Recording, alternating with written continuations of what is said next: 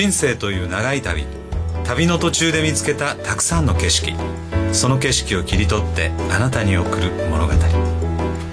人生思いっきり楽しむあなたに届けます。ストーリーボイスこの番組は上村秀樹ことウクレレの秀樹と堀川京子と三味線の秋夫と向井春人こと春さんと遠山正明こと遠山の金さんそして平見久子でお送りします。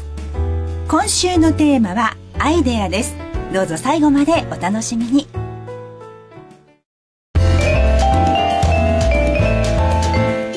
100年繁盛を目指して奮闘する。ちょっといい話。ストーリーボイス。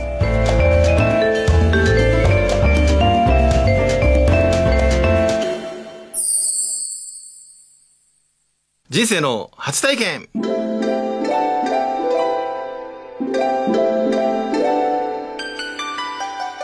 このコーナーは三味線の秋夫がお送りします。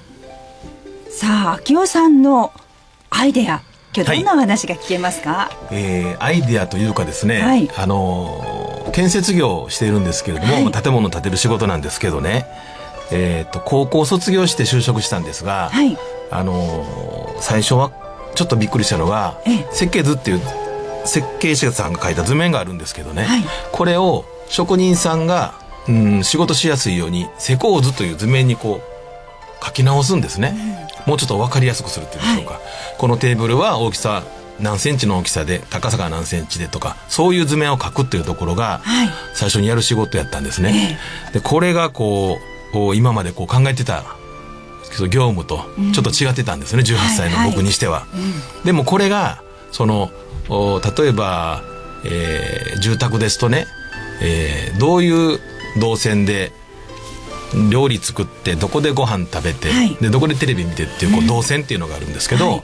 それを考えながらこう間取りをね調整していくとか、はい。寸法も決めていくとか、例えば洗濯機を置くところに洗濯機を入れる開口っていう扉がいるわけですよね、はいはい。これが洗濯機よりも小さかったら洗濯機入れないわけですよね、そうですね。そういうことも全てこう考えながら一つの建物を建てていくというところがすごく楽しかったんですね。あ大変でありあり。楽しかった。そ思ってたよりもっと楽しかったっていうことなんですね。えはいはい。もうちょっとこうロジック的に作れるんかなと建物は思ったんですけど、はいはい。ええ。そうではなくてかなりこう頭を使って、ええ。で設計士さんが書いたアイディアの建物をうん形にしていくっていうのがすごい難しいんだけれども、はい。がゆえに楽しみ。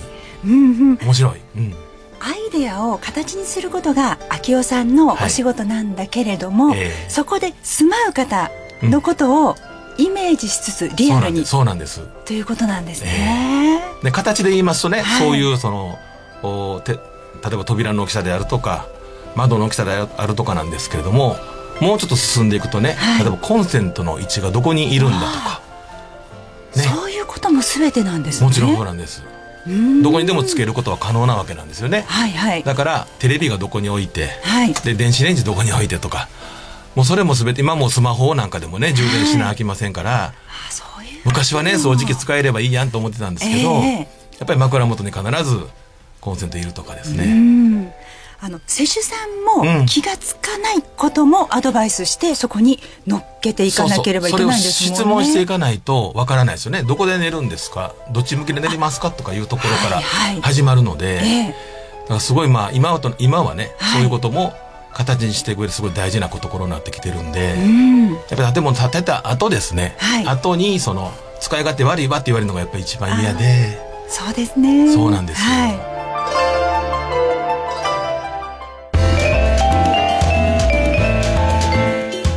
100年繁盛を目指して奮闘する。ちょっといい話。ストーリーボイス。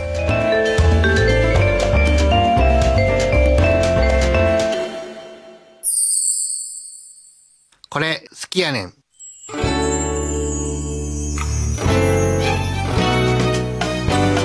はいこのコーナーはウクレレの秀樹と春さんがお送りします。はいあのアイデアねアイデアの発想法ということで僕らちょっと話してみたいなと思うんではいおすけど、願いします。はるさんどんな風にアイデア生み出してますか？僕はあの瞑想したりとか瞑想。空想したりとか、空想したり。結構直感であのアイデアを浮かぶことが多いですね。お直感って結構いいですよね。はい。はい。直感はい大事ですよね。大事大事にしてらっしゃるんですね。はい。みーさんはアイデア あ私も直感タイプかもしれませんね、それを形にするのが難しい。どんどん湧いてくるけれどもっていう感ねじなんですよ。さっきのあきおちゃんのね話じゃないけど、はやっぱ形にするのって難しいですよね、難しいですね。僕ねアイデアは、まあ、いろんなところでトイレ入ってる時とかお風呂入ってる時とか旅行行った時いろんなところでアイデアは思い浮かぶんですけど、はい。すぐ忘れちゃうじゃないですか。忘れます。だからいつもノートとペンを持って、ええ。寝る時もね、うん、ノートとペン開いたまま、すぐなんか書けるようにしてるんですよ、寝る時そもう。枕元に、うん、夢を見たりして、パッとこう思いついたらねトイレ行っちゃうともうあの忘れちゃうんで、はいはい。もう起きたらすぐ書くんですピャーって。はいはい、でそれからトイレ行って帰ってきてまた寝るでしょ、うん。で朝起きてみノート見たらなんか昨日思いついたはずやと。うん、なんて書いたか分からへん もうめちゃくちゃナイスアイデアだった そうのになんです。もうすごいミミズみたいな字になってますよね。発明したいやっぱ暗いしね。そこはまあ十中八九分かんないんですけど一応解読に努めますけどね。春さんどうですか？僕今日はあのいつも車移動が多いんですけど、今日はあの電車で、ん。あのここまで来たんですけど電車乗ってるとこういろんな広告があったりとか、はい。い、ろんな人がいてたりして、すごくあのアイディアというか、ああ街を歩くことがあんまりこう車ではね歩かないんですけど歩いたらこういろんな広告があってそそこへアイディアが今日浮かぶなっていうのをすごく感じましたね。はるさんはメモしたりはされるんですか？もう今日最近メモしますね。前までははい。逆に携帯とか、あのパソコンとかでやってたんですけど最近逆にペンとノートでメモするように戻りました、今日書いてましたもんね、はい筆字みたいなの書いてた毛筆でうわすごいなと思って、ほんでそれこそ最近今だ今日すぐインターネットでな情報を言おうとしたんですけど、やっぱりインターネットでよりも足でこう、歩いてこう、うん感じることの方がそう感じることが大大事事だなとすごく最近思ってますね。うん、最近はね、い、ろいろアイデア思いついたものをやっぱりあのスマホがあるんで、あれに録音したりね。はいはい。あーはいそういったこと、もうすごくいいですね、それも、はいはい。当時の思いつきがそのままあのまあ声のまま入ってるっていうのは非常にいいですよね。それだったら何書いてるかわからないっていうことそうなんはないですよ。ねもうミミズみたいな字っていうことはなくなるんで、寝起きに今度撮ってみようかな。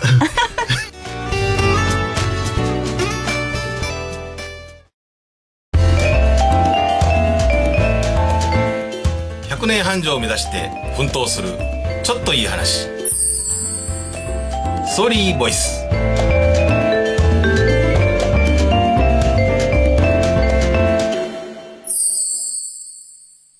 ラッキーラッキー。